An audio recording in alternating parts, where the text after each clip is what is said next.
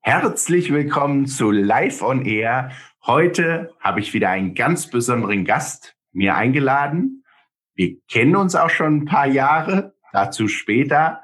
Und zwar habe ich mir den wunderbaren Harald Mansmann von Mansmann Agile Coaching eingeladen. Und Haralds großes Thema neben der Agilität ist das Thema Motivation. Hallo Harald. Hallo Leute, ich grüße dich. Ich freue mich sehr, dass ich ähm, heute dein Gesprächspartner zu diesem doch umfangreichen Thema sein werde. Dankeschön, Harald. Ich freue mich auch riesig, dass wir es endlich geschafft haben, diesen Videopodcast heute aufzuzeichnen. Harald, jetzt habe ich gesagt, du bist Trainer, du bist Coach, jedoch du bist auch Blogger. Das ist korrekt. Und du hast einen wunderbaren Blog, nämlich dieser Blog heißt 22 Prozent. Jetzt könnte man sich fragen, was hat es mit diesen 22 Prozent auf sich? Diese 22 Prozent sind aus einem einschneidenden Lebensereignis, kann man das so sagen, entstanden? Absolut, absolut. Im Grunde genommen ist es eigentlich ganz einfach. Die 22 Prozent stehen für meine Herzleistung, eine sogenannte Herzauswurfleistung. Also ich habe noch 22 Prozent meiner Herzkapazität, meine Herzleistung habe ich noch. Ich hatte mehrere Herzinfarkte und dabei wurden mehrere Herzerkrankungen festgestellt. Ähm, eine davon ist ähm, Herzinsuffizienz.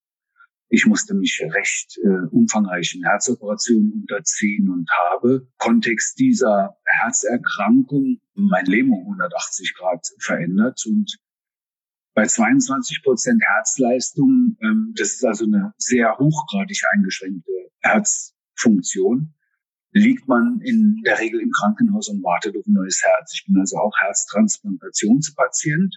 Mhm. Aber statt im Krankenhaus zu liegen mit 22 Prozent, laufe ich lieber draußen Trails und trainiere für Triathlons und 100 Kilometerläufe.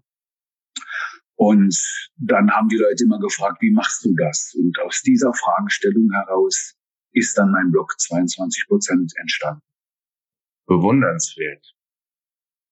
Viele Menschen, die ich kennengelernt habe bisher, haut's natürlich mit so einer Diagnose erstmal so richtig aus den Socken. Und sie fangen sicherlich dann nicht an, ihre sportlichen äh, Aktivitäten so hoch zu fahren, sondern sie sind eher auf der Seite, dass sie versuchen, möglichst vorsichtig durchs Leben zu gehen. Du hast genau den anderen Weg gewählt. Wie kommt das?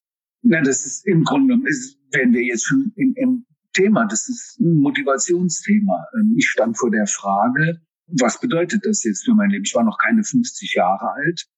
Ab einer Herzfrequenzleistung von 35 Prozent implantiert man normalerweise ein sogenanntes CRT-System, also so ein äh, Defibrillator, den man implantiert bekommt.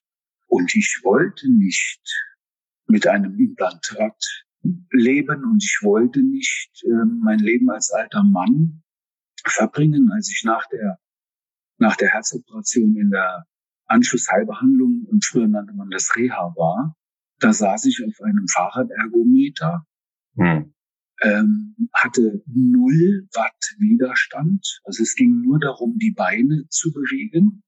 Hm. Ich schaute links neben mich und ich schaute rechts neben mich und neben mir waren nur Menschen, in der Alterskategorie 80 bis 90 Jahre. Hm. Und da fragte ich mich, ähm, sind das meine Spielkameraden äh, für den Rest meines Lebens? Und meine Entscheidung war, nein, das möchte ich so nicht. Ich möchte einen anderen Weg finden. Und aus diesem anderen Weg heraus ist ähm, eine komplette Lebensänderung entstanden, die nicht nur ähm, Sport anbelangt oder überhaupt Bewegung anbelangt, sondern auch Ernährung. Fleischliebhaber zum Veganer geworden. Ich habe meine, meine komplette Lebenseinstellung verändert und ich habe mein Leben um 180 Grad umgekrempelt, damit ich noch möglichst lange mein Unwesen auf diesem Planeten treiben kann. Und das tust du. Das tust du ja sehr, sehr konsequent.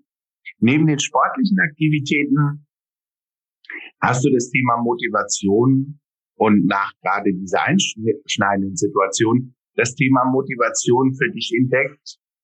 Ich vermute mal unter anderem, weil du ja auch auf viele Menschen in deinen Trainings triffst, richtig? Absolut. In meinen Trainings treffe ich tatsächlich auf Menschen, die, mit denen ich über eine Methodik rede, über eine Technik oder über Modelle rede, über Kompetenzen rede, über Veränderungen in ihren Vorgehensmodellen rede. Mhm. Und stoße dort immer an das Thema innere Haltung. Und innere Haltung ist so ein Motivationsthema. Unsere Motivation etwas zu tun oder etwas nicht zu tun, entspringt aus unserer inneren Haltung. Weil grundsätzlich gesehen ist Motivation ja die Gesamtheit der Beweggründe eines Menschen, etwas zu tun oder sich für oder gegen etwas zu entscheiden. Und diese innere Haltung oder auf die innere Haltung wirken, also die innere Haltung eines Menschen zu hinterfragen und ihm zu spiegeln, wie man welche innere Haltung man auch haben könnte. Das ist ein großer Bestandteil meiner Trainings, auch im agilen Kontext. Lass mich da noch mal ein bisschen tiefer reingehen. Mich würde interessieren, was ist aus deiner Sicht wichtig, um Menschen zu motivieren? Du sagst die innere Haltung, natürlich. Ich glaube auch, dass es äh, mit der, der stärkste Treiber ist, sozusagen eine Veränderung einzuleiten. Weil wenn das nicht da ist, da kannst du erzählen, was du willst. Es wird sich dann nichts verändern, weil es der Mensch für sich selber nicht erkannt hat. Wenn wir auf das Thema Motivation schauen, und dann gibt es eine sogenannte ähm, Zwei-Faktoren-Theorie nach Herzberg. Mhm. Die sagt zum Beispiel, dass es, es gibt sogenannte inhaltsbezogene auf den Inhalt der Arbeit bezogene Einflussgrößen. Und die, diese Einflussgrößen nennt Herzberg Motivatoren. Und ja. es gibt auf den Kontext der Arbeit bezogene Einflussgrößen. Die nennen wir dann Hygienefaktoren. Diese Motivatoren und Hygienefaktoren, aus diesen Faktoren rekrutiert sich im Grunde genommen die innere Haltung oder die, die, die Motivation, etwas zu tun. Unzufriedenheit und Zufriedenheit sind zwei unabhängige Eigenschaften voneinander, die aus diesen beiden Motivatoren oder Einflussfaktoren heraus rekrutiert werden, bezogen werden.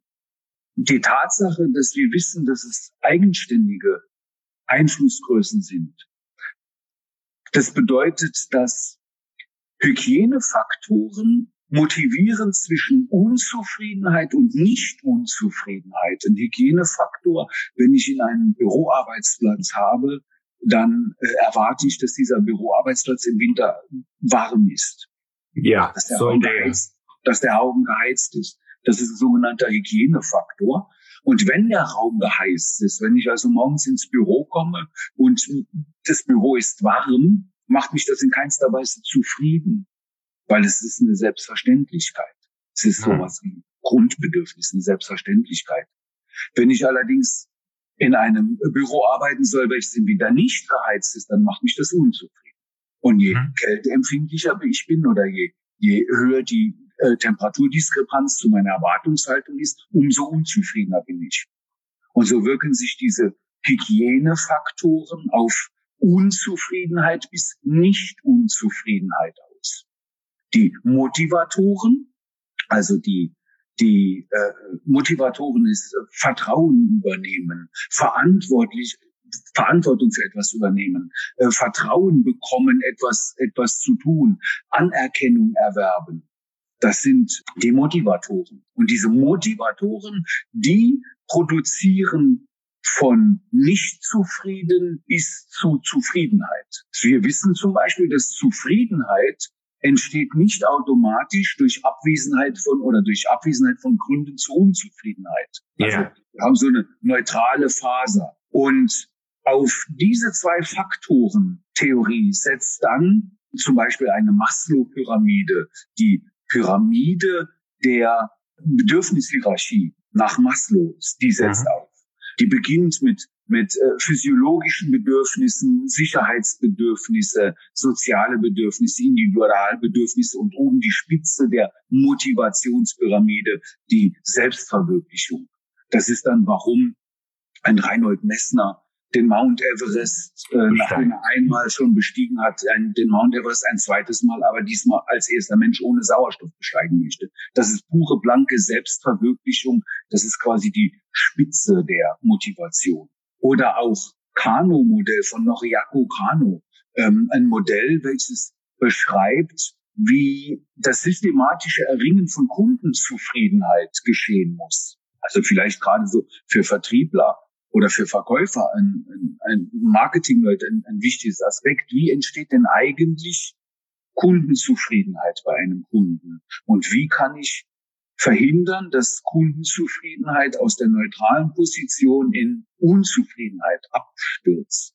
Mir brennt eine Frage auf der Zunge, die ähm, ich gerne noch stellen möchte. Also du, du, du hast es mit der Heizung sehr schön beschrieben. Wenn der Mitarbeiter sozusagen die Erwartungshaltung hat, dass es im Winter warm ist oder dass er überhaupt in einem, in einem Büro lebt, wo sozusagen die äußeren Umstände so sind, wie sie sein sollten. Nun höre ich häufig von meinen Führungskräften zum Beispiel, dass sie sagen, einige Mitarbeiter haben völlige, äh, völlig überzogene Erwartungen. Ja, wie, wie geht man damit um? Also ein Beispiel, was mir, was mir im Kopf geblieben ist, äh, jemand kommt von der Uni beispielsweise, hat seinen Master gemacht und hat jetzt die Erwartungshaltung, x Tausende von Euro als Gehalt zu verdienen. Ja, so. vom, Grund, vom, vom, vom Grundsatz her hat er diese Erwartungshaltung ja zu Recht. Ob eine Erwartungshaltung realistisch ist oder nicht, liegt ja im, im, im Betrachtungswinkel, im, im, im, im Weltbild, im Leitbild, im Anschauungsbild jedes einzelnen Menschen. Das Problem, eine Erwartungshaltung, ein sogenanntes Basismerkmal, also das, was ich als selbstverständlich erwarte, eine Erwartungshaltung, die nicht erfüllt wird, produziert Unzufriedenheit. Deshalb. Punkt. Das bedeutet, dass die Erwartungshaltung zu klären, ist eine der ganz, ganz wichtigen Aufgaben rund um das Thema Motivation. Wie oft fragen wir denn bei unserem Gegenüber, welche Erwartungshaltung hast du hier denn genau? Worum geht es dir hier genau? Was davon ist dir denn jetzt tatsächlich das Wichtige? Was erwarten Sie von mir? Das tun wir doch sehr selten. Viel zu selten. Das sage ich meinen Vertrieblern in den Vertriebstrainings auch häufig, die rausgehen und sagen, ich verkaufe den Kunden, ich weiß nicht was. Ja, statt hinzugehen und zu sagen, frag doch erstmal den Kunden, lieber Kunde, was erwartest du denn von mir heute in diesem Gespräch? Live, wenn ich, ich vertrete die Auffassung, wenn ich die Erwartungshaltung eines anderen Menschen nicht kenne, Richtig. ist die Erfüllung Glückssache. Absolut. Da sind wir sowas von d'accord. Ver Vertrieb, äh, also wenn du Vertriebstrainings hältst, äh, es kann nicht sein, dass Vertrieb Glücksspieler sind. Ja, es, es muss zuerst um, um, um den Kunden gehen. Wir, wir haben für Produkte von uns ähm, so Landingpages im Internet gelauncht, wo wir Produkte kurz vorstellen oder Appetit machen für Produkte. Und da melden sich Kunden bei uns und sagen, äh, bitte machen Sie mir ein Angebot für, hast du nicht gesehen. Mhm. Da gibt's von uns kein Angebot. Das ist das Erste, was wir machen. Wir rufen den Kunden an und, und gehen ins Gespräch mit dem Kunden und sagen, um was geht's dir überhaupt? Richtig. Wie ist denn deine Situation? Wie sieht es bei dir aus? Und warum möchtest du etwas ändern? Und was gedenkst du denn zu ändern? Wie soll denn die Welt, deine Welt, nach dieser Veränderung aussehen? Weil erst wenn wir das wissen, können wir erkennen, ob Absolut. wir in der Lage sind, einen Beitrag dazu leisten zu können. Ja, und ob du angebotsfähig bist. Exakt. Jetzt haben wir schon den ersten Teil vom Podcast leider rum. Ja. Aber es ist gerade so spannend. Deswegen lass uns im zweiten Teil ähm, bitte auch mal über das Thema Agilität und Ziele sprechen. Wäre das für dich in Ordnung? Darf ja, ich dich einladen? Sehr gerne dazu, Leid. Sehr gerne. Super.